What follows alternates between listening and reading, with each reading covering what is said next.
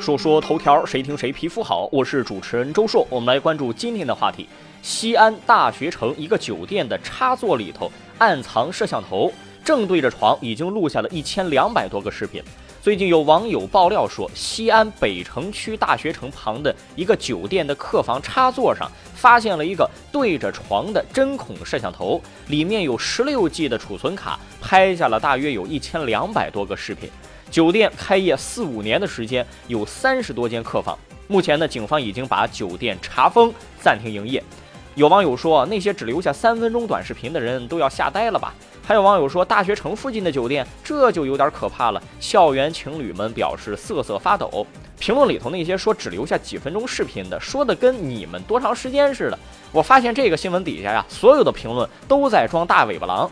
说正经事儿哈，这个行为啊非常恶劣。咱们不说大学生的这些行为啊，人家都成年了，在这个年代，即使表面上你看不惯，但是婚前性行为也不违法，也不犯罪，甚至同居都不违法了，也没啥可说的。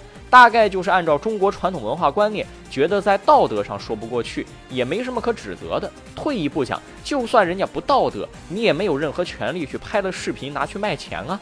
我觉得现在很多人住宾馆啊，都得有心理阴影了，要么就爆出五星级酒店很脏，用毛巾擦马桶，要么这又来了一个摄像头，以后还能不能愉快的出去旅游了呀？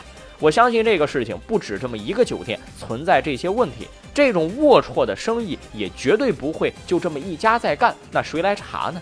就跟之前说的一样，这次又是网友爆料的。以前都是媒体记者曝光的，你监管部门干嘛去了？为什么每次都是有网友爆料了你才去查呢？有没有利益链条啊？是不是平时酒店上供了你就不查了呢？甚至拍的视频也是不是给主管领导看看，先鉴别一下呢？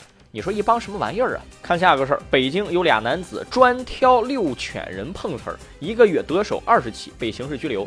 十一月二十七号，北京海淀区的刘阿姨在早晨遛狗的时候啊，她温顺的宠物犬竟然抢吃路人手中的火腿肠，还咬了人。在对方提出去打狂犬疫苗和赔偿五百块钱的选择当中，刘阿姨通过微信转账给了对方五百块钱，了结此事。事后啊，刘阿姨越想越觉得不对劲儿，就报了警。经过警方调查，嫌疑人冯某和徐某用所谓碰瓷儿遛犬的路人的手段作案，成功得手二十多起。他们就选择早晨七点或晚上六点左右的遛犬高峰时段，作案对象是单独遛小型犬的中老年人。发现目标以后啊，就会假装逗狗玩，然后踢狗一脚，狗就会嗷嗷叫。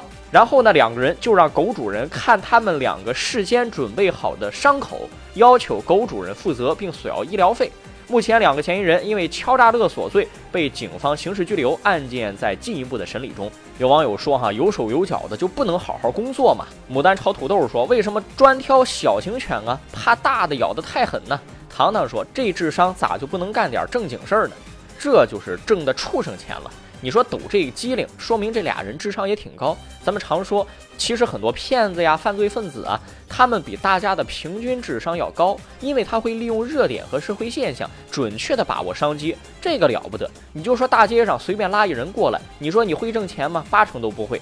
话说回来，你不拴绳被碰瓷儿，一定程度上也活该。本来你拴好绳，距离近，他不敢明目张胆的碰瓷儿。另外，你也能看得见，不会被轻易的蒙住。狗不懂事儿，人还不懂事儿吗？说说头条，谁听谁皮肤好。我是主持人周硕，下期节目咱们接着说。